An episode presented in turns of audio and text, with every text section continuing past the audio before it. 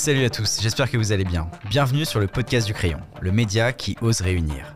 Débat, entretien profond ou sur le terrain, notre but, que vous puissiez entendre toutes les opinions françaises sans jugement ni parti pris.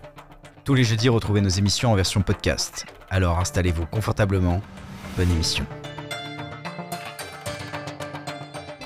Et Astérix valent-ils Richard Wagner et Marcel Proust Quelle éducation pour nos enfants dans un monde obsédé par les écrans? Comment bien vivre et ne pas appréhender la mort grâce à la philosophie? Michel Onfray est venu nous apporter son analyse à ces sujets. Auteur prolifique, son œuvre compte plus de 150 livres, intellectuel très médiatique, philosophe. Je suis né le 1er janvier 1959, je vais avoir 65 ans. J'ai écrit, je sais plus, 150 livres, traduits en une trentaine, de langues. J'ai des interventions un peu techniques, d'histoire de la philosophie, d'histoire des idées, des interventions polémiques, et je déplore que chez moi, un intellectuel recouvre le philosophe. Je suis ravi de vous inviter à découvrir ce nouvel entretien pour le crayon. J'espère qu'il vous plaira. Dites-le nous dans les commentaires et abonnez-vous à la chaîne pour nous soutenir, c'est très important. Bonne vidéo.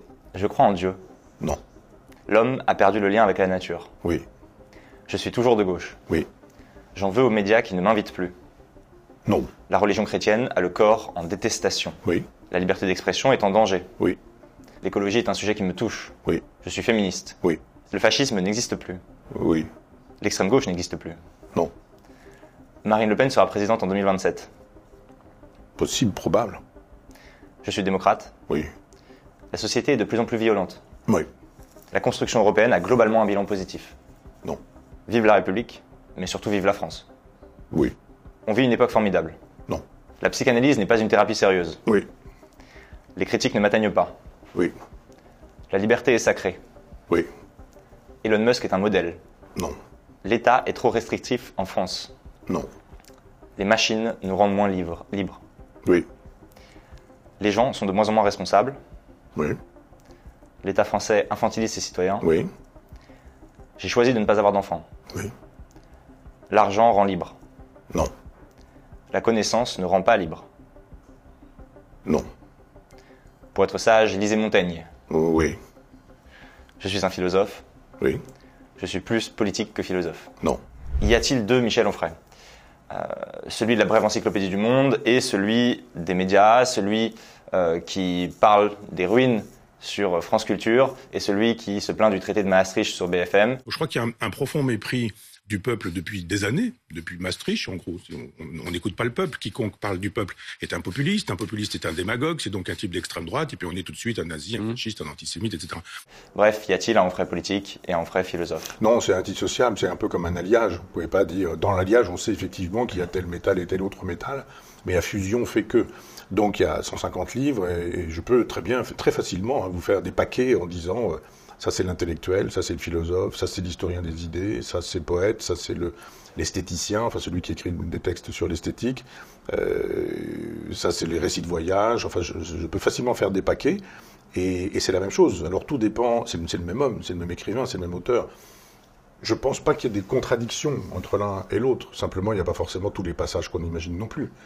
Euh, encore que, c'est-à-dire si je suis euh, dans l'histoire des idées un amateur de la Boétie, euh, parce que je crois que le discours de la servitude volontaire est un texte magnifique, il faut que ça produise des effets dans la réalité. Donc évidemment, je peux ici aussi écrire un texte sur Macron, sur Macron, mais euh, sur la vie politique. C'est-à-dire que ça fait, ça fait, je sais pas, 30 ans que j'écris sur la vie politique. Alors euh, on oublie, les gens pensent que je fais une fixation sur Macron, mais je fais une fixation sur l'Europe maastrichtienne, et j'écris depuis contre Mitterrand, contre Chirac, contre Sarkozy, contre Hollande, contre. Donc contre il y avait une fixation. Non, c'est pas une, fi- une fixation, c'est-à-dire il y a une cohérence politique. Euh, on, fabrique avec l'Europe maastrichtienne euh, un, État impérialiste euh, qui euh, rogne les libertés, qui se moque de la démocratie, qui décide indépendamment des peuples, voire qui décide sans les peuples, contre les peuples, malgré les peuples. Donc c'est l'ambiance dans laquelle je vis. C'est comme si on disait à Solzhenitsyn, vous êtes un peu obsédé par l'Union soviétique, cher Alexandre Solzhenitsyn. Oui, un peu, bah, évidemment, parce que quand, quand on pense le monde qui est le sien, euh, on pense le monde qui est le sien, c'est un peu normal que dans les années 30 en Allemagne, des, des intellectuels soient obsédés par le nazisme, ou par le franquisme à l'époque de Franco, ou par, euh, je sais pas, le gaullisme à l'époque du général de Gaulle. C'est-à-dire, on est dans un temps, on est dans un monde, si on pense ce temps, si on pense ce monde, euh, ben on le pense. Euh, Est-ce que ça fait de nous un obsessionnel? Moi, j'ai jamais fait la part des choses en disant, je vous disais tout à l'heure, les piles, ce serait peut-être même intéressant de les faire, ces piles matériellement, et vous verriez que euh, les, les piles les plus importantes sont plutôt celles du philosophe de l'historien de la philosophie ou de l'historien des idées. J'ai fait 15 livres de contre-histoire de la philosophie déjà. C'est pas parce que les médias mettent le projecteur sur euh, un livre et un aspect de moi que je, suis tout là. Alors, toute proportion gardée, point à la ligne, hein, je ne parle pas de moi, mais euh, c'est comme si on imaginait que Zola n'avait pas écrit les Rougon-Macquart et qu'il n'avait écrit que le J'accuse dans, Aurore. non, il y, a, un écrivain, il y a un documentaliste, il y a un intellectuel, il y a un journaliste, il y a quelqu'un qui s'implique dans la société, et on ne peut pas dire il y a plusieurs Zola. Alors comme c'est plus facile de renvoyer au texte d'actualité en disant ah, vous avez écrit un livre contre Macron qui s'appelle Foutriquet, je dis oui mais enfin c'est aussi un texte de combien 300 400 pages qui fait une analyse de ce que ce que le, libéralisme fait à l'Europe et, surtout aux, humains. Moi, je ne fais pas une fixation sur Macron ni sur Maastricht, je fais une fixation sur cette idée qu'aujourd'hui, des gens réduisent leur repas. Pour certaines choses qu'ils voudraient, et euh, je suis obligée de leur dire non, parce que soit c'est pas le moment, soit c'est trop cher dorment dans leur voiture alors qu'ils travaillent, etc., etc. Ou que des gens se prennent des coups de couteau parce qu'ils sont en train de danser dans un bal d'un petit village de campagne. Euh, ça, effectivement, ça m'intéresse comme question, parce que si, j'étais philosophe en disant non, non, il n'y a qu'une seule chose qui m'intéresse, c'est le. Je sais pas, est-ce que Freud est l'inventeur du concept de surmoi ou est-ce qu'il a piqué ça à Pierre Janet à l'école de la psychologie française? Je peux faire le tout, mais euh, simplement, il y a des gens qui ont intérêt à me, à me mettre dans un coin en disant non, mon frère, ça n'est qu'un polémiste. Et puis, et puis le reste, on n'en parle pas. Comme ça, ça, nous permet de dire qu'il est un polémiste et que tout ce qu'il dit ne mérite pas d'intérêt, puisque finalement, euh, c'est tout. Est-ce que ça signifie que ce que vous pensez en tant que philosophe, c'est-à-dire votre euh, le, corpus que vous avez écrit et euh, ce que vous avez lu, votre bibliothèque étant assez abondante, tout ça, ça vous sert à penser le monde aujourd'hui? Parce que j'ai un peu cette l'impression que vous revendiquez il y a quelques années, par exemple dans Décadence qui se trouve derrière vous, une posture tragique, c'est-à-dire juste de celui qui constate le monde, qui n'est pas optimiste ni pessimiste. Et quand on vous entend, j'ai l'impression que tout va mal et que vous êtes devenu ce pessimiste que vous ne souhaitiez pas être. Non, pas du tout, parce que euh, Décadence est inséparable du livre qui suit, qui s'appelle Sagesse. Et je dis d'ailleurs que euh, après Décadence, les gens qui pensent quand ils ont lu un livre de moi qu'ils ont tout lu de moi et qui me disent euh, bon bah alors il n'y a pas de solution, c'est etc. Dis rien, pas du tout. Il y a une solution, il y a une éthique est une éthique romaine. On peut, dans ce monde qui s'effondre, vivre en romain, la preuve, sagesse, et je fais l'éloge de toutes les philosophies romaines en, disant des choses, même d'histoire de la philosophie, c'est mélangé.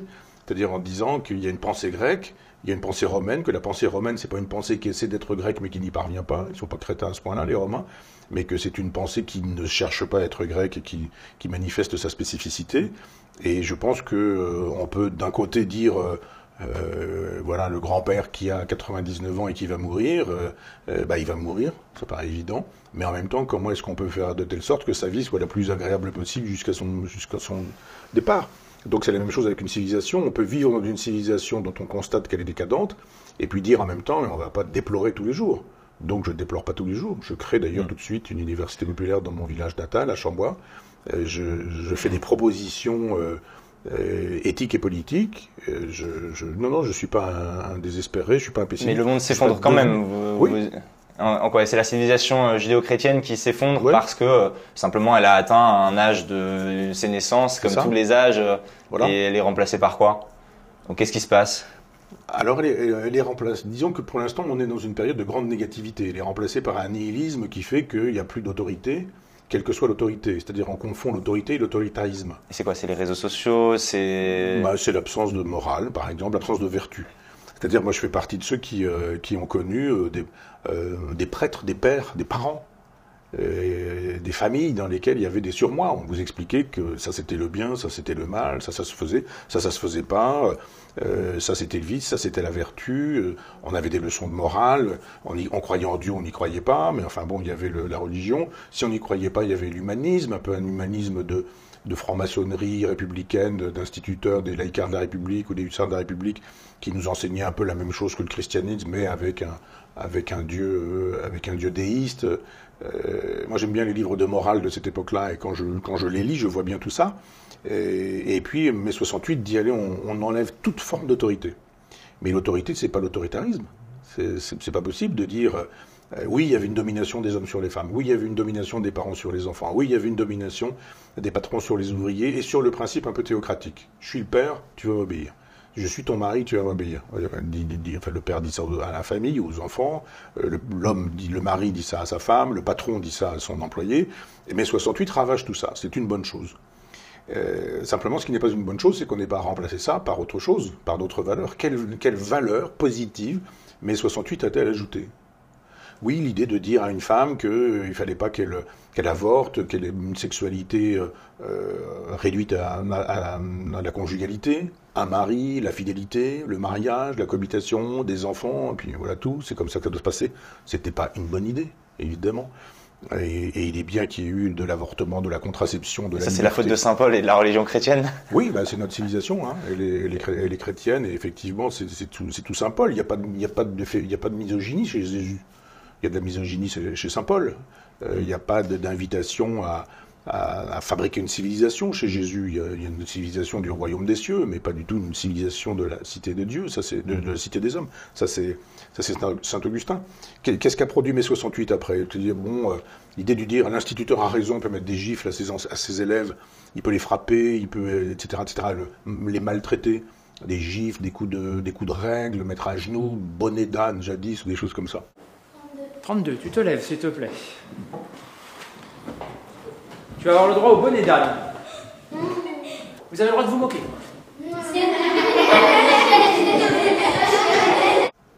Euh, évidemment, c'est bien que tout ça disparaisse. Est-ce que c'était bien de dire, bon, maintenant vous pouvez parler en cours, vous pouvez aller et venir, vous pouvez appeler l'instituteur par son prénom, le tutoyer, et puis d'avoir des instituteurs qui disent, mais moi j'ai des choses à apprendre de mes élèves. Ça a complètement inversé les, perspectives.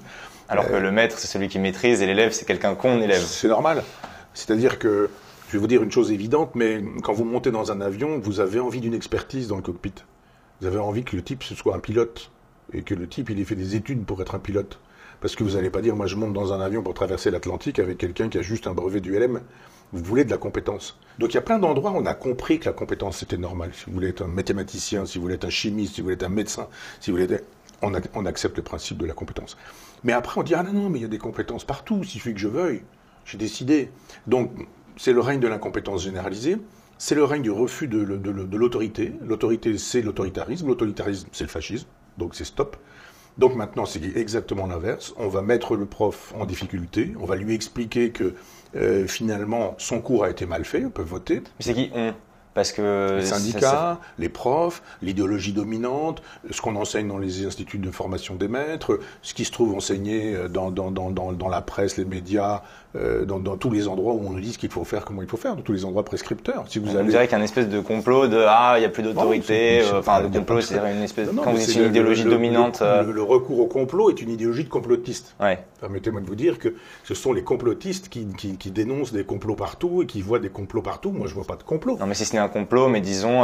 mais allez faire un tour à l'UFM. Je ne parle pas de complot, moi. Je vous dis pas, il y a, je sais pas quoi, des juifs avec euh, derrière et qui voudraient ça et qui. Euh, je, ne suis pas un complotiste. Je pense pas qu'il y ait des gens qui se réunissent en cachette pour décider de ce genre de choses. Je dis juste que quand une civilisation s'effondre et que vous retrouvez à la tête des instituts de formation des maîtres, je ne sais plus si ça s'appelle IUFM, ça a dû changer d'acronyme évidemment, mais euh, que, que, ce sont les choses qu'on enseigne. Je ne suis pas complotiste. Achetez les livres que, que, qui se font aujourd'hui dans ce qu'on appelle des sciences de l'éducation. D'abord, il n'y a pas de sciences de l'éducation, il y a, y a, y a de, l'éducation, il y a de l'instruction, mais qu'est-ce que c'est que ça, des sciences de l'éducation Donc non, il n'y a pas de, il y a juste une idéologie du moment qui est induite par l'effondrement d'un système qui était celui de l'autorité au sens euh, napoléonien du terme. Et puis, euh, on se retrouve aujourd'hui avec des... Ben, là, là, je ne suis pas complotiste si je vous donne les chiffres qui sont donnés et qui sont que les enfants ne savent pas lire, écrire, compter, penser. Alors, si ce sujet de l'éducation vous importe tant, pourquoi avoir choisi de ne pas avoir d'enfants? Sur la question des enfants, en faire, pas en faire. Réponse, ne pas en faire. Euh, après, vous me dites, oui, mais on en a fait. Alors je vais vous dire, bah, vous pouvez les vendre, les tuer les tuer, les placer, les étouffer. J'ai vu, j'ai vu récemment que vous pouvez aussi les mettre dans un congélateur. Enfin, tout est possible, mais pas facile. C'est une tâche euh, que vous jugez trop haute et pour laquelle euh, la plupart des gens n'ont pas suffisamment d'ambition parce qu'ils ne se posent pas suffisamment de questions. Euh, il faudrait que j'entre un peu dans ma biographie, il faudrait que je parle de Marie-Claude qui est décédée, avec qui j'ai vécu 37 années, qui était un peu plus âgée que moi. Quand la question s'est posée d'avoir des enfants, j'avais 19 ans. Euh, elle avait 8 ans de plus que moi, et euh, euh, je dis bah je, je viens juste d'avoir mon bac, j'ai pas j'ai pas fait d'études, j'ai pas de travail, j'ai pas de permis de conduire, j'ai rien du tout. Je dis on, on, on, reposera la question le moment venu. C'est pas l'ordre des des priorités. J'étais pas contre le fait d'avoir ou de ne pas avoir d'enfant. Je pensais simplement à une époque qu'il fallait pas accueillir un enfant tout de suite en disant euh, bah, j'ai pas fait mes études, j'ai pas de travail, j'ai pas de situation sociale et, et, je suis tout de même père de famille. Et puis il se fait que j'ai beaucoup travaillé, et c'est-à-dire beaucoup lu, beaucoup écrit, etc. Et que les, les, la question s'est pas reposée avec Marie-Claude. Puis elle a eu très tôt un cancer. Enfin bon, il se fait que c'était c'était vraiment un choix parce que après euh, après j'étais très heureux d'avoir d'avoir fait ce choix-là. C'est c'est difficile d'éduquer de, des enfants quand on a une personnalité comme la mienne, c'est-à-dire d'avoir un père comme Michel Onfray, c'est pas forcément facile pour l'épanouissement, pour euh, l'existence personnelle, parce qu'on pèse lourd et que c'est difficile d'imposer ce poids-là à des enfants. On est forcément identique euh, en, au sein du foyer qu'on qu l'est à l'extérieur bah, pas, pas, un temps, c'est-à-dire un temps, les enfants, des, il se fait que j'ai des enfants comme vous pensiez aujourd'hui et que j'ai des petits-enfants, mais que j'ai hérité, ouais. parce que après, après le, la mort de Marie-Claude, j'ai reconstruit ma vie et que Dorothée, que j'ai épousée depuis, a deux enfants et avait deux enfants et que les deux enfants ont eu des petits-enfants et que je suis, j'ai adopté sur le papier ces enfants qui sont, qui sont devenus mes enfants. Donc, euh, je, je, je, vois bien combien c'est difficile de d'éduquer. Ce que vous dites dans Sagesse, effectivement, que la plupart des gens ne se posent pas cette question et, et que c'est euh, une responsabilité immense. Oui. Euh... Oui, vous dites ces enfants, ils me ressemblent, c'est pas terrible, ils me ressemblent pas, c'est pas terrible non plus. Il y a toujours ce narcissisme, on a envie que, moi j'aurais un enfant qui me, qui me dirait, j'aime pas les livres, j'aime pas l'opéra, j'aime pas la musique, j'aime pas les vins, j'aime pas la gastronomie, j'aime pas le voyage, j'aime pas, j'aime en revanche, je sais pas, je veux pas être méprisant sur un certain nombre de pratiques, mais je sais pas quoi, j'aime, j'aime, j'aime, j'ai une fille qui voudrait être majorette, par exemple, et qui dirait, mais moi je voudrais être majorette, et puis j'adore. Euh, c'est moins bien ça. Est-ce qu'il y a des, est-ce qu'il y a des sous-cultures? Ben oui. Ça se dit pas, c'est pas politiquement correct, mais oui, bien sûr qu'il y a des sous-cultures. J'ose espérer. Le rap que... et les mangas, ça vaut pas euh, l'opéra et euh, bah oui. et la littérature. Bah oui. Astérix, c'est pas la recherche du temps perdu. Je suis même étonné qu'on soit obligé de le dire et, et qu'on passe pour un fasciste quand on le dit. Et il se fait qu'aujourd'hui, évidemment, quand vous regardez le livre qui s'est le plus vendu, le mieux vendu dans une année, c'est une BD. L'année dernière aussi, l'année d'avant aussi, c'est Astérix. Voilà. Donc. Euh... Ouais, c'est une BD un peu plus compliquée l'année dernière. C'est celle de Jean Covici et Blin. Euh, sur euh, qui a été la mieux vendue euh, ouais oui. plus de 700 000 exemplaires sur la fin du ouais. monde euh, enfin sur oh je pense que Astérix a, fait plus hein. enfin bon j'ai pas les chiffres en tête mais après les mangas oui j'ai acheté des mangas j'ai même acheté des mangas qui s'occupent de philo exprès parce que le, le, mon gendre on va dire est intéressé par les par les mangas et donc je suis allé acheter des choses chez mon ami Denis Mola, d'ailleurs je ne les ai pas achetés, mais ils ont offert, mais il y avait, euh, il y avait, je sais pas, sur 40 cm, euh, Nietzsche, Marx, etc., enfin un certain nombre de, de, de philosophes traités par, euh, par le, le, manga. Et donc j'étais très curieux de voir comment ça se passait, ça tombe bien, et j'ai lu ces philosophes, donc la recherche du top, le, le, le, manifeste de Marx j'ai lu, euh, Zarathustra j'ai lu, enfin donc, donc je vois comment c'est traité. Quand vous voulez effectivement passer la substance, la quintessence d'un livre en, en, quelques dessins dans lesquels vous avez des phylactères, des bulles dans lesquelles il y a quatre mots, euh, quatre, et, évidemment que vous perdez tout. Amor fati bah, C'est ça. Non, mais à un moment donné, il y a la Bible. Et, et vous voyez, à un moment donné, la, la, la, mer, puis la mer qui s'ouvre en deux, puis Moïse qui dit ouvre-toi à la mer, et puis referme-toi à la page suivante, et puis etc. Oui, c'est vrai, c'est pas fou, hein, c'est un peu ça. Mais euh, mais c'est pas que ça, quoi. Donc on se focalise peut-être sur l'action et pas sur la substance. Ou... Non, mais c'est moi j'en ai fait une BD. J'ai fait un avec Maxime Leroy qui dessinait, bien sûr, mais euh, j'ai vu la déperdition d'énergie. C'est-à-dire, c'était à partir d'un scénario de film que j'ai fait sur Nietzsche qui s'appelait L'innocence du devenir. Et Maxime Leroy me dit, euh, à l'époque, il me dit, mais la BD, c'est le cinéma du pauvre. Est-ce que vous accepteriez que je fasse une BD à partir de. Je dis oui, bien sûr, faites. Mais je sais bien, moi, pour avoir fait ce texte-là, qui s'appelle La vie philosophique, que, évidemment, euh, ça n'a rien à voir, ou du moins pas grand-chose à voir, avec, euh, avec la pensée de Nietzsche. Et, c'est pas parce que je dis que c'est que, euh, je sais pas qu'un qu qu qu Orangina c'est moins intéressant qu'un Petrus millésimé que pour autant je méprise les amateurs d'Orangina. Je dis simplement, c'est pas comparable, c'est pas la même chose. Et si on a perdu le sens des valeurs et qu'on estime que la tétralogie de Wagner, euh, ça vaut très exactement, euh, je ne sais pas qui d'ailleurs, je connais pas les, chanteurs ou les, ces, ces chanteurs qui n'ont pas de voix là, qui susurrent tout de suite en disant c'est pareil quoi. Non, je, pense qu'il il y a une espèce d'effondrement quand on considère que toutes les cultures se valent, toutes les civilisations se valent, toutes les productions culturelles se valent. Je ne dis pas que ce ne sont pas des productions culturelles. Je suis moi-même collectionneur d'art africain, mais il ne me viendrait pas l'idée d'imaginer que une, une statuette d'art africain, par exemple, ça, tient le coup en face du plafond de la chapelle Sixtine peint par Michel-Ange. Il y a un moment donné où il faut accepter que ce soit pas exactement la même chose. Mais est-ce que, est-ce que la difficulté à apprécier euh, des cultures ou des, euh, des objets culturels qui sont omniprésents aujourd'hui à notre époque euh, et qui plaisent à la jeunesse, aux jeunes générations, les mangas, euh, le rap, euh, peut-être les réseaux sociaux que vous euh, consommez et utilisez sans doute très peu. Est-ce que ça montre une forme de d'isolement que vous avez par rapport au monde? Est-ce que vous êtes encore dans le monde? Est-ce que c'est naturel parce que il y a cette forme de ce conservatisme qui se développe avec l'âge ou comme le dit Aurel San et j'ai envie de vous montrer cette phrase est-ce que c'est simplement que euh, vous pensez vraiment que les générations font n'importe quoi parce que vous avez lu et vous avez un bagage philosophique qui vous fait considérer euh, un monde qui devient fou Je pense pas que quand on chante une chanson qui s'appelle Sale pute, on puisse donner des leçons sur ce terrain-là en expliquant que quiconque estime qu'une chanson qui dit sale pute, je vais t'éventrer, sale connasse, etc., euh, le type qui dit hm, je suis pas terrible que ce soit une chanson qui soit à la hauteur de je sais pas quoi, d'une chanson d'Edith de, Piaf, par exemple, soit forcément un vieux con. C'est-à-dire, il y a aussi des jeunes cons. Donc, euh, l'argument du vieux con et du jeune con, c'est pas un argument que j'accepte de la part des jeunes cons. Euh, C'est-à-dire que c'est pas suffisant de nous dire cette espèce de si musical, euh, mais ça a toujours été comme ça, etc. Mais qu'il en fasse la démonstration, c'est faux. Je veux dire que si Orelsan euh, voulait vraiment un débat sur ce sujet-là, il faudrait qu'il nous explique ce qu'il pense de la question des cycles chez Hésiode, par exemple.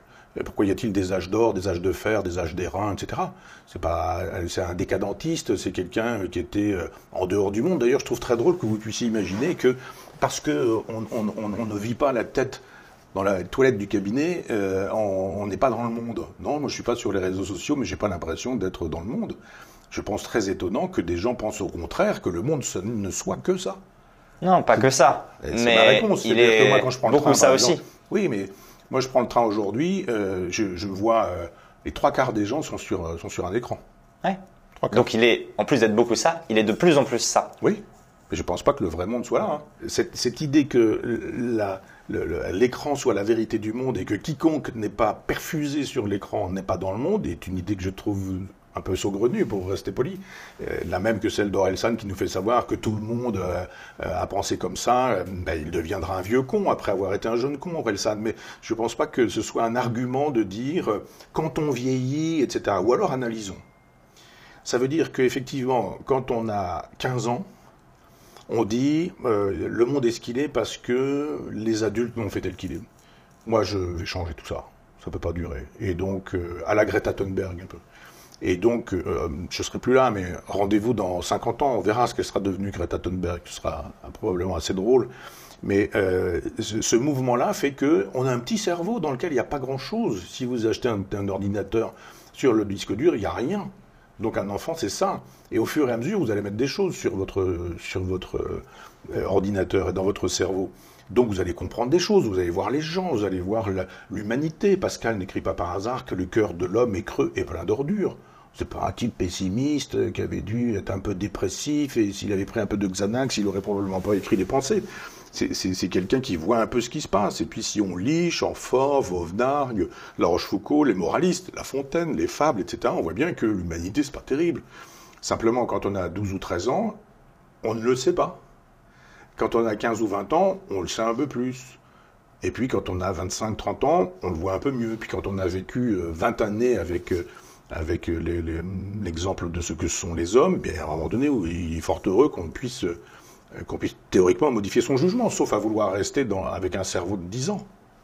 Et là, effectivement, on peut, dans un cerveau de 10 ans, dire Moi, je suis jeune, je traite les autres de vieux cons. Plutôt que de dire essayons de voir pourquoi il dit ça, est-ce que finalement euh, il a raison, il a tort, etc. Alors après je vois bien le, le sale pute c'est c'est pas du tout ce qu'on dit. Les jeunes ils comprennent ce que ça veut dire. On a le droit d'insulter, etc. On a le droit de dire pendez-les, tripez-les, tuez-les. Ça s'appelle la licence poétique. On a le droit, on fait ce qu'on veut. Euh, il sort le film sur Napoléon tout de suite de Ridley Scott et on, fait, on fait dire à Napoléon des choses qu'il n'a pas dites licence esthétique, on a le droit quand même. Il tire sur les pyramides. Ah oui, on a bien le droit. Non, mais c'est pas vrai, il a jamais fait tirer sur les pyramides. Ouais, mais c'est mieux pour les images, etc. Je vous assure que si on fait un, film sur Ridley Scott en expliquant qu'il tripotait les petites filles et que quand elle a 20 ans, il a violé une femme, alors que c'est pas vrai, mais c'est quand même vachement mieux pour la, dynamique du film, il sera pas content, Ridley Scott, qu'on touche à sa biographie. Et il aura raison. Il aurait Donc je trouve qu'il y a un moment donné où on, ne touche pas à la biographie de l'histoire, disons-le comme ça, et c'est pas être un vieux con que de dire excusez-moi, j'en sais un peu plus sur Napoléon aujourd'hui que quand j'avais 15 ans, parce que j'ai lu, j'ai vu, j'ai fait de l'histoire, et que j'ai lu des livres d'histoire, j'ai lu des biographies de Napoléon, et que quand je vois ce film, je me dis, ben non, ça respecte pas l'histoire, et, et, et c'est pas acceptable. Et c'est pas parce qu'on dit ça qu'on est décadentiste, et qu'on est décadentiste parce qu'on est vieux, c'est parce que théoriquement, si on progresse, si on lit, si on travaille, on, augmente sa culture, on augmente son savoir. Ça veut dire que le jugement de goût et le jugement tout court d'un adolescent de 15 ans ne devrait pas être celui d'un adulte de 45 ans, qui ne devrait pas être celui d'un adulte de 65 ans. Ça me paraît normal. C'est c'est pas dû au processus de vieillissement, c'est dû au processus de remplissage du disque dur. Mais on peut avoir un, disque dur vide quand on a 40 ans, hein, et puis on peut l'avoir aussi quand on a 60 ans. C'est pas interdit. Si vous trouvez ça intéressant, abonnez-vous à la chaîne du Crayon, c'est très précieux pour nous soutenir. Allez, on y retourne. Vous admettez que il y a différentes interprétations du savoir, de l'histoire, euh, que tous les historiens euh, ne sont pas d'accord entre eux sur euh, ce qui a pu se passer du temps que vous appréciez par exemple des philosophes romains et, que... Hum, si, il y a du factuel. Est-ce qu'aujourd'hui on a perdu un, rapport à la vérité? Ah bah oui, complètement. C'est ça qui renforce le complotisme euh, sur le, le climato-scepticisme Moi, je n'utilise pas le mot complotiste parce qu'on est toujours le complotiste d'un autre. Moi, je veux bien qu'on ait le mot complotiste à la bouche en permanence pour éviter de penser, de réfléchir, d'analyser, de renvoyer aux faits, de dire eh, c'est factuel ou c'est pas factuel? Eh, si vous dites ah quand même Napoléon il n'a pas fait tirer sur les sur les euh, sur les pyramides ah vous êtes complotiste vous êtes un vieux con, quoi. Pourquoi vous, vous dites des choses pareilles? Ça vous gêne que, que, que, ce soit Mais le film est beau. Ah oui, bah d'accord. Je suis, oui, un vieux con en disant il y a une vérité historique, il fasse un film sur autre chose. Il fait un film sur un héros de la Révolution qui n'existe pas, il l'invente, et puis, bon, voilà, pour un, type qui deviendra un, demi-solde de, l'Empire, euh, et qui finira dans la République, etc. Je suis pas gêné par ça. Mais je suis gêné par le fait qu'on prenne des libertés avec euh, la vérité historique. Et elle existe. Mais c'est pas parce que vous dites un historien a dit que Boucheron historien. C'est un militant.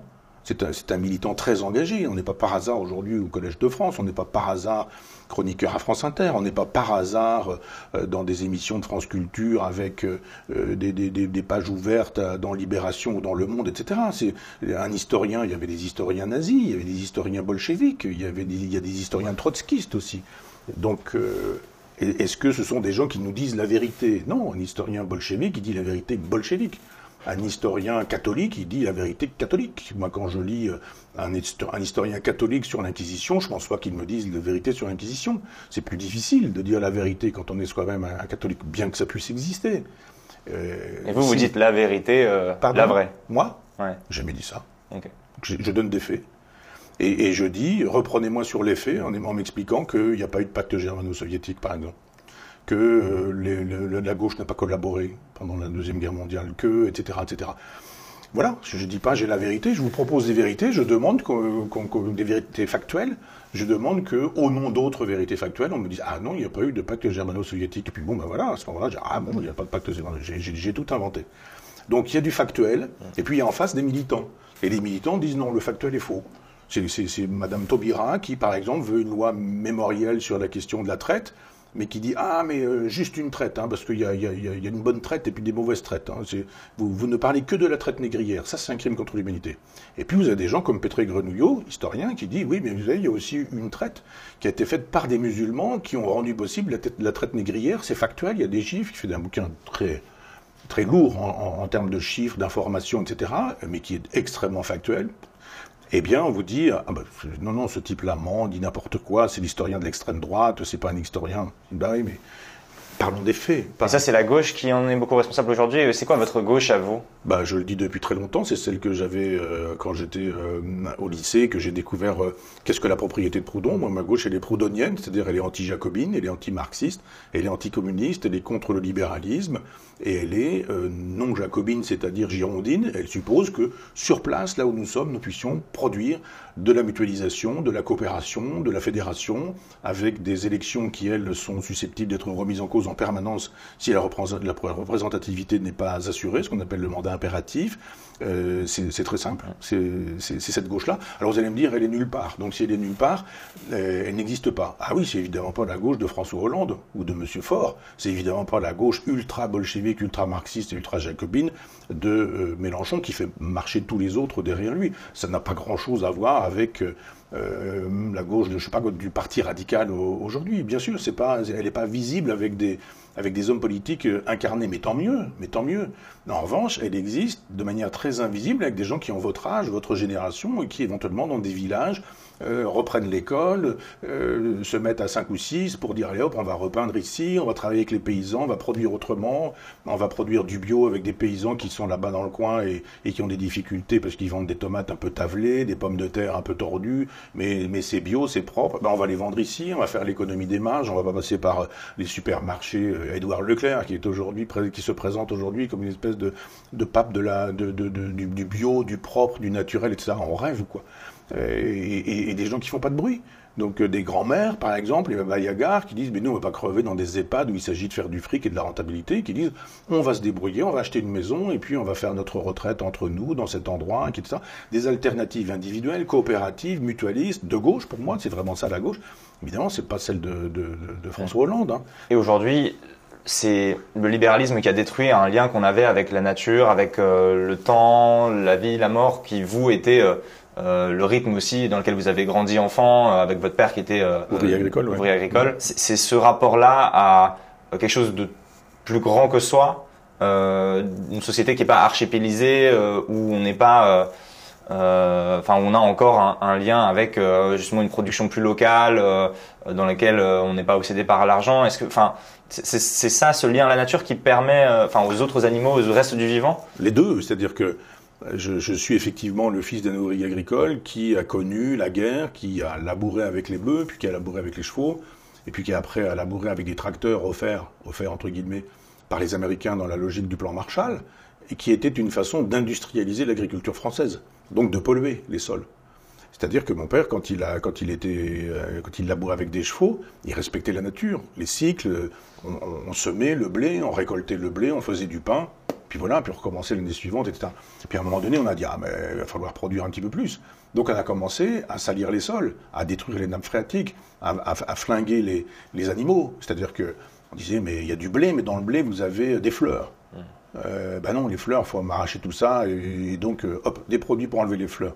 Ben, les abeilles, plus d'abeilles, plus d'oiseaux qui mangeaient les abeilles, plus de, etc., etc. C'est-à-dire, on détruit la chaîne alimentaire, ah d'accord, on augmente la productivité, mais en même temps, on a détruit des fleurs, de la biodiversité, des insectes, des oiseaux, donc les, les animaux qui mangent les oiseaux, etc. Puis nous qui mangeons à l'autre bout de la chaîne, ceux qui ont mangé ceci, cela, etc., nous nous retrouvons comme par hasard avec des cancers, comme par hasard avec des allergies. Moi, j'ai l'âge qui fait que dans un restaurant, vous ne disiez pas je suis allergique aux arachides, je suis allergique au gluten, je suis allergique au lactose, je suis allergique. C'est quoi toutes ces allergies? Alors je ne vais pas dire que je vais pas dire que ces gens-là inventent des allergies. Je dis, juste, je dis juste que ces allergies sont produites par des euh, sont, sont induites par des produits qui ont été euh, raffinés. Oh, raffinés n'est pas le sens, mais, mais, qui ont été qui ont été détruits par la par l'industrialisation. Donc oui, vous me posez tout à l'heure la question, l'écologie, cette écologie-là, oui, elle m'intéresse. Et pourquoi on ne vous entend pas plus sur l'écologie pour euh, prendre la parole sur la question du, du dérèglement climatique, de, de, la pollution euh, des sols, des eaux, des airs, euh, sur l'effondrement de la biodiversité? J'ai l'impression que c'est des sujets qui sont à la fois très contemporains et en même temps très ancrés dans le temps long. ce qui sont vos, voilà les deux bouts de votre mmh. de vos prises de parole et qu'en même temps vous êtes euh, beaucoup sur des sujets sociétaux, de civilisation, euh, de religion, et, peu sur euh, quelque chose qui est à la fois très concret et, très abstrait. Tout ce que je vous dis là, je l'ai écrit dans un livre qui s'appelle Le fétiche et la marchandise il y a six mois. D'accord. On m'a pas invité. Quand on m'a invité pour ce livre-là, c'était alors sur quelques endroits qui sont toujours les mêmes. Ça n'a pas été pour me parler de ça. Or, ce que je viens de vous dire, là, je l'ai très exactement raconté. On va continuer. Donc, non, c'est juste pour, c'est juste pour Enfin, dire que, on quand on, dit que je, je suis ceci ou je suis cela, je dis attention, c'est, on, on me fait dire des choses que bien sûr je peux dire, mais que je dis à côté d'autres choses. C'est-à-dire, les questions que vous me posez, on ne les pose jamais.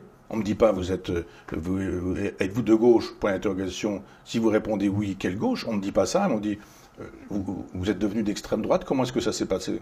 Hmm. Vous voyez comment la question peut. Mais attendez, je suis pas d'extrême droite. D'où, sortez-vous une chose pareille Mais si, vous savez bien. Vous avez dit que. Non, j'ai pas dit ça. J'ai dit ça dans un contexte qui euh, ne disait pas très exactement ça, mais exactement le contraire, etc., etc. C'est-à-dire que soit on n'est pas invité sur les médias, soit quand on est invité sur certains médias, euh, les questions ne sont pas posées. D'un seul coup, si on pouvait imaginer qu'on ferait de gauche, qui défend socialisme libertaire, qu'il est écologiste, qu'il critique la production industrielle, et chose écrite, hein, je ne dis pas ça tout de suite pour vous être agréable, je vous donne une référence en vous disant c'est dedans. Dans Cosmos, je le dis aussi euh, très précisément. Euh, C'est-à-dire que je, fais savoir ça depuis très longtemps. Euh, j'ai fait un, texte qui s'appelait Critique de la raison bucolique il y a très très longtemps, en 90, et que j'avais publié à l'époque, j'étais chez Grasset dans la règle du jeu. La revue de Bernard-Henri Lévy. Et donc, à l'époque, j'ai eu envie, je ne vais, vais pas rentrer dans un détail polémique, mais je voulais écrire un texte sur l'écologie, en disant que mon écologie n'était pas l'écologie politique, qui était une espèce d'écologie d'appoint. Il se fait que, bah, pré- précisément, Luc Ferry avait fait un livre dans la foulée et que j'ai pas voulu, qui s'appelait le, Nouvel Ordre écologique, et j'ai pas voulu donner l'impression que je faisais un livre pour répondre à Luc Ferry, donc j'ai, pas fait ce livre. J'aurais probablement dû le faire parce qu'on aurait oublié la, logique polémique et ce livre aurait été dans ma, dans ma bibliographie. Mais ça n'est pas une chose que je dirais aujourd'hui, en ayant dit le contraire pendant des années. Vous ne trouverez rien chez moi qui, euh, qui dit le contraire, qui dit euh, défendons, euh, défendons la- l'agriculture productiviste. Jamais. Moi, j'ai vu ça. C'est-à-dire que je raconte aussi dans ce livre, là, Le fétiche et la marchandise, il y a quelques mois, 6-7 mois, que quand mon, père, nous avions une voiture familiale et qu'on allait chez des amis paysans qui avaient une télévision, et parfois on allait voir la télévision chez eux, et on faisait 3-4 kilomètres en voiture. Le temps d'aller chez mes parents, chez ses amis, et retour. Et la nuit, l'été, le pare-brise était constellé de moustiques détruits. Il y a plein de moustiques, il y avait une vie incroyable, évidemment. Ils arrivaient dans les phares de la voiture, on voyait comme s'il pleuvait des moustiques. Il y en avait plein partout. Des moustiques, mais des mouches, une biodiversité incroyable. Et, le lendemain, quand on regardait le pare-brise de la voiture, c'était tout collant de petits animaux qui avaient, été euh, détruits, attirés par la lumière et, détruits par le pare-brise de la voiture. On n'est pas à, à vive allure. Hein. Mais aujourd'hui, moi, je prends une voiture, je peux faire 1000 km pour descendre dans le sud voir des amis, par exemple. Mon pare-brise est intact, il n'y a aucun, insecte n'est détruit. Ça veut dire que nous vivions dans un monde d'insectes avec une, biodiversité extraordinaire et que ces insectes ont été détruits, notamment par mon père, à qui on disait eh ben, tu mets du produit d'entretien parce que euh, il va falloir euh, augmenter les rendements à l'hectare. Et puis à un moment donné, mon père qui faisait ça des journées entières, mettait du, il mettait du produit, etc. Un jour, on a dit à mon père, eh ben, tu vas pas le faire pendant 15 jours, parce qu'on va faire ça, on va faire, le, on va faire le traitement avec un avion. Et à un moment donné, j'avais vu ça, il y avait un petit avion qui descendait sur le champ et pouf, qui faisait, qui pulvérisait comme ça, ça roulait comme ça, évidemment dans le champ du voisin. Parce que les produits s'arrêtent pas, ça n'arrête pas la dimension du champ. Ça, Et pas non ça- plus à la porte de la maison, donc euh, par ailleurs on les respire aussi. Bien euh, sûr. Alors là, pour le coup, c'était dans la campagne, mais là où vous avez effectivement des, des, des, des- des- des zones périphériques et des, zones périurbaines à côté de, de la campagne, vous, vous prenez ça évidemment partout dans le nez, dans le corps, dans le cœur. Et, et, et- et le type, il passait, il, il, il balançait son produit, il faisait un demi-tour, il rebalançait son produit. Un quart d'heure, il avait fait le boulot que mon père faisait en 15 jours, mais avec une toxicité incroyable. Donc ça, je l'ai vu, je le raconte. Mais moi, j'ai pas envie de gens qui m'expliquent que le fin mot de l'écologie, c'est le pot catalytique. Vous n'êtes pas, vous n'avez pas cet âge-là. Mais moi, j'ai eu la religion du pot catalytique. Il n'y a plus de pot catalytique, ça n'existe plus. Maintenant, c'est la voiture électrique. Donc il y a, il y a- il y a un moment donné où on se dit, est-ce que c'est ça le fin mot finalement Euh, Tous ces écologistes qui finalement votent Macron et Macron qui fait le nécessaire pour que le glyphosate puisse continuer à exister. De grandes agences internationales comme l'OMS le classent cancérogène probable. L'INSERM établit un lien entre l'herbicide et le cancer du sang. Pourtant, l'autorité européenne de la sécurité des aliments a donné son feu vert, mais en se basant sur des études beaucoup plus limitées. C'est ça l'écologie? Euh, non, il me semble pas. Donc moi, j'ai une, écologie plus qui n'est pas politique. J'ai une écologie qui renvoie à une conception globale de la nature, du cosmos, qui suppose de, pas seulement de la nature, mais de l'astrophysique. Notre planète est dans un univers qui lui-même est intégré dans des multivers, des plurivers, etc. C'est ça qui m'intéresse, moi, dans la dimension écologique. Et quand je dis, mais pensons la question du climat sur euh, cette perspective, dans une perspective d'astrophysique, de relations entre les univers, etc., climato-sceptique. Penser la nature indépendamment de la confiscation qu'en font les écologistes euh, urbains qui eux disent mais l'écologie, on sait ce que c'est. Nous, on vit dans le 6e arrondissement à Saint-Germain-des-Prés. On veut manger du bio dans un petit marché où on va avoir euh, nos cerises d'hiver qui viennent du Chili. Mais euh, je pas que ça, c'est un peu caricatural aussi. Il y a des soulèvements de la terre ou plein de d'organisations qui sont. Euh... J'ose espérer que vous comprenez l'ironie. Ils ne sont pas tous à Saint-Germain-des-Prés, qui vont pas tous sur un marché bio pour acheter des cerises l'hiver. C'est ironique, évidemment. Mais je, suis pour une écologie que peut-être euh, on devrait appeler écosophie. C'était une expression de Félix Guattari qui euh, défendait cette idée, non pas tant d'une écologie. L'écologie, c'est une science. C'est une science. C'est une science. L'écosophie, c'est une sagesse. C'est pas exactement la même chose. Donc, on pourrait s'entendre sur ce sujet-là. Avant de conclure, j'aimerais euh, qu'on parle d'un dernier sujet, qui est le rapport à la vie et à la mort. c'est un sujet qui occupe une partie de vos livres, mais qui vous a travaillé aussi personnellement. Euh, dans l'épreuve, effectivement, vous avez parlé tout à l'heure euh, de la maladie euh, de votre ancienne compagne Marie-Claude. Vous-même, vous avez songé, c'est ce que vous disiez dans une interview sur Monteur Show. Et quand elle est morte, on se dit, mais je ne vais pas pouvoir. Et puis on s'est dit, essaie de vivre cette journée. Puis essaie de vivre cette journée. Puis essaie de vivre cette journée. Puis à un moment donné, où les idées qu'on avait, on dit, je vais me tuer tout de suite, je l'accompagne. Je vais, voilà, c'est ce que j'ai de mieux à faire. Vous avez songé à mettre fin à vos jours face au désespoir. Est-ce que euh, aujourd'hui vous, avez euh, peur de la mort? Est-ce que vous l'avez accepté? Est-ce que la philosophie euh, vous aide à, à lutter contre ou peut-être à survivre? D'abord, moi je pense que la philosophie ne sert qu'à ça, à penser les problèmes existentiels, disons. Euh, alors après, je comprends bien qu'il y ait des philosophies euh, esthétiques, euh, qu'il y ait des philosophies logiques, épistémologiques, juridiques. On peut, on peut penser la question de, des fondements de la loi, on peut penser la question de, la théorie du beau, et, c'est pas existentiel. Mais euh, ce que j'aime le plus dans la philosophie... Alors il m'est arrivé de faire des textes esthétiques, des textes, ma thèse est une thèse de philosophie politique et juridique, mais ce qui m'intéresse effectivement, c'est de résoudre des problèmes avec la philosophie. Je crois pas en Dieu, je pense que le christianisme s'effondre. Pardon Oui, c'est sagesse, c'est-à-dire cette éthique de vie et la, la, virtu romaine. Euh, voilà. Et, je me dis, mais comment peut-on vivre C'est-à-dire être moral euh, quand on ne croit pas en Dieu? C'était ma question quand j'avais une dizaine d'années, 10-12 ans, et je me dis, mais on me demande de me confesser, je ne crois pas en Dieu, je... mais pourquoi je ferais le bien plutôt que le mal? Pourquoi est-ce que je ne ferais pas le mal finalement? C'est quoi l'intérêt de d'être vertueux quand euh, finalement on peut être si facilement vicieux et comment c'est souvent plus rentable d'être vicieux que d'être vertueux.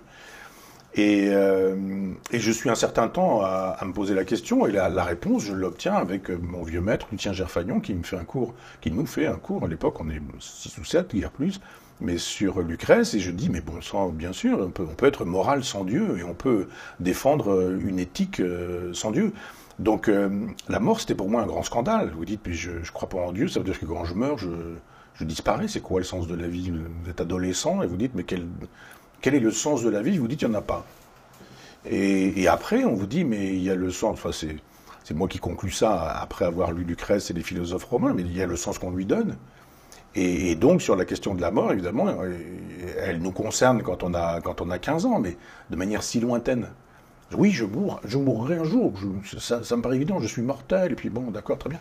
Et puis à un moment donné, on vous dit ah ben non, mais c'est tout de suite que ça vous concerne là. Et puis éventuellement, c'est tout de suite que ça concerne quelqu'un que vous aimez. Et là, vous vous dites bon, il va falloir penser les choses autrement, plus concrètement. Et, moins théoriquement. Donc euh, oui, là, je, je pense qu'Épicure m'a sauvé la vie, dis-moi les thèses épicuriennes, cette idée de dire que la mort était une chose, l'idée de la mort en est une autre. Euh, moi, j'ai fait euh, des problèmes, enfin, j'ai des problèmes de santé, infarctus, AVC. Enfin, il y a des moments où physiquement, j'ai cru que j'allais vraiment mourir. À un moment donné, je suis parti en hélicoptère. L'hélicoptère a fait un virage euh, partant de l'hôpital d'Argentan pour aller sur l'hôpital de Caen. Et, et j'ai survolé le cimetière où se trouve Marie-Claude aujourd'hui. Et je me suis dit, dans quelques jours, je suis là. Donc j'avais des plaques sous le dos pour qu'on puisse me faire un électrochoc en cas de besoin, etc. Donc vous n'êtes pas très loin de la mort à ce moment-là. Et, et ben vous vous dites, euh, enfin moi je me suis dit, je me suis rappelé des idées de la philosophie antique, ça m'a aidé, je vous assure, et ça aide. Alors j'ai une discussion un jour avec Luc Ferry qui disait mais non, ça, ou André Comte-Sponville qui dit bah, ça sert à rien, la philosophie, etc. Faut pas en faire. Faut faire autre chose. Ou alors ça permet de faire des livres qui permettent de faire des succès de librairie et d'aller à la télévision. Si c'est ça la philo, je veux bien. Mais pour moi, c'est d'abord un art de vivre. C'est d'abord un art de résoudre des problèmes euh, existentiels, des problèmes très concrets. Comment est-ce que je vis? Quel est mon rapport euh, à l'amour, à la sagesse, aux honneurs, aux richesses, aux biens, à l'argent, au temps, au vieillissement, enfin toutes ces questions-là. Et donc, euh, cette idée que la mort n'est pas là tant qu'on est là, et, quand la mort est là, c'est qu'on n'y est plus, y a des piqûres, un chiasme d'un point de vue de la rhétorique, mais en même temps, on se dit, mais c'est tellement vrai. Donc je ne vais pas me pourrir ma vie avec l'idée de ma mort. Le jour où la mort arrivera, on verra, mais euh, commençons déjà par éviter de polluer le présent, soit avec du passé, soit avec du futur. Et ça, c'est une idée qui m'a beaucoup aidé. Et d'ailleurs, je, je lisais récemment dans Vivre avec nos morts de Delphine Orviller, euh, qui est rabbin et qui Mm. philosophe aussi autour de cette question. Elle, elle dit, euh, là, beaucoup de, de gens euh, souhaitent euh, organiser leur cérémonie Mm. euh, funéraire en amont et c'est ça montre le refus de l'acceptation de la mort parce que en fait c'est pas eux de décider et ils- quand ils, ils seront même plus là pour l'observer cette cérémonie et c'est aussi peut-être un Oui. rapport euh, Non, mais c'est sûr, c'est c'est- Ouais. c'est La Rochefoucauld qui disait ni la mort ni le soleil ne se regardent fixement. Donc oui, de fait, quand on dit je veux qu'on chante cette chanson, je veux que... bon, que- moi j'ai vu l'autre jour une pub sur, à la télévision, là, d'un type qui veut un cercueil rose ou ce genre de choses, bon, pourquoi pas Moi le premier. Moi, je, je- vous voulez un cercueil rose Pardon vous voulez un cercueil non, rose non, non, moi le premier, j'ai orga- j'ai organisé ça. Enfin, j'ai fait savoir à, à mon épouse ce que je voulais, où je voulais être enterré, etc. Parce que, euh, pour d'autres raisons, c'est pas pour l'idée que je me fais de ma mort, mais parce que je sais dans quel état on est quand on, quand on est face à la mort. Et, et si on se dit, bah, il y a un dossier dans lequel tout est dit, il y a ceci, il y a cela, etc., on décharge les vivants de, de, de, de sa propre mort. Et, et c'est une façon d'aimer encore les, les vivants quand on, est, quand on est mort, quand on n'est plus là. Donc c'est un peu comme ça que je le pense. C'est pas du tout, euh, bah, j'y tiens absolument. On me met- on me mettrait dans un fossé que ce serait, voilà, un peu à la Diogène. Je- mais si je pense ça, c'est pour, euh, pour alléger un peu la douleur de ceux qui doivent. Voilà, je l'ai fait pour mon père, je l'ai fait pour euh, Marie-Claude. C'est pas terrible. Choisir les cercueils, choisir les capitons, euh, choisir euh, l'endroit où il faut être enterré, euh, prendre un compte, etc., etc. C'est pas terrible pour, c'est terrible pour personne. Donc si on le fait soi, voilà, c'est pas seulement parce qu'on veut pas la mort, c'est parce qu'on peut parfois vouloir aussi euh, enlever un peu du poids qu'il y a dans, l'organisation des obsèques, ceux qu'on aime. Et pour conclure, vous avez un dernier mot pour euh, les auditeurs, euh, les spectateurs du crayon euh, sur euh, la vie ou la mort ou la philosophie ou sur euh, quelque chose Est-ce que vous avez... euh, Moi, j'ai été sauvé par les livres. Et, j'invite euh, ceux qui nous écoutent à, chercher dans le livre ce qu'ils peuvent y trouver. Je suis désolé de ce que je disais tout à l'heure dans, dans le train de, de voir tant de gens perdus sur Internet. Je suis pas contre. Il y a plein de choses extrêmement intéressantes sur Internet, évidemment. Mais il se passe des choses dans un livre. J'ai été placé dans un orphelinat quand j'avais 10 ans. Et, j'ai découvert la puissance du livre. Vous ouvrez le livre et d'un seul coup vous entrez dans un autre monde. Donc il y avait de la violence, des prêtres pédophiles, de la saleté, de la crasse. On prenait une douche par semaine, on était sale, on sentait mauvais avec des garçons, etc. Enfin, c'était pas terrible cet endroit. Plus des coups qui volaient comme ça sans qu'on sache pour quelle raison. Et puis d'un seul coup, le vieil homme et la mer. Et là, vous avez l'odeur de l'odeur de la mer, vous avez l'odeur du poisson qui est en train de se faire pêcher, etc. Et puis vous fermez et vous avez la crasse, vous avez des vous ouvrez, etc. Et vous dites, mais c'est incroyable, il se passe des trucs incroyables. Puis après, vous avez pêcheur d'Islande. Alors, je sais pas, je suis pas un fou de la mer et non plus. Alors, les psychanalystes, on est ah, la mer deux fois. Mais vous ouvrez pêcheur d'Islande et hop, vous êtes euh, avec les, avec les Terre-Neuve dans un bateau. Et puis voilà, et puis après, c'est Salambo de, de Flaubert, et puis d'un seul coup vous êtes à Carthage, il se passe des trucs incroyables. Et quand vous découvrez que il y a des mondes dans lesquels il est facile d'entrer, vous prenez le livre, vous ouvrez, ça y est, vous êtes dedans. C'est une porte que vous ouvrez, vous entrez. Donc il y a des romans, il y a de la poésie, il y a de la littérature, il y a des essais, il y a tout ça, etc. Et puis il y a des mondes dans lesquels vous entrez dans la comédie humaine de Balzac, dans la recherche du temps perdu de Proust, vous entrez dans les Rougon-Macquart ou les Thibauts de Martin Dugard. Lire ou relire l'été 14, le début des Thibauts de Martin Dugard pour comprendre ce qui se passe aujourd'hui. Comment les choses se mettent en place et d'un seul coup, paf, la guerre, la Première Guerre mondiale. Euh, J'aimerais que les gens puissent dire il y a dans les bibliothèques, il y a dans les livres, si tant est qu'on choisisse les bons, euh, des, euh, des occasions de se fabriquer un vrai cerveau et pas de se détruire le cerveau avec des, avec des algorithmes qui ne sont pas là pour vo- votre bien. Merci, Michel Onfray. Merci à vous. Merci d'avoir écouté cet entretien pour le crayon jusqu'au bout. On espère qu'il vous aura plu. N'hésitez pas à nous le faire savoir dans les commentaires et à vous abonner à la chaîne pour nous soutenir si ce n'est pas encore fait. C'est important pour le référencement. À bientôt pour une nouvelle vidéo.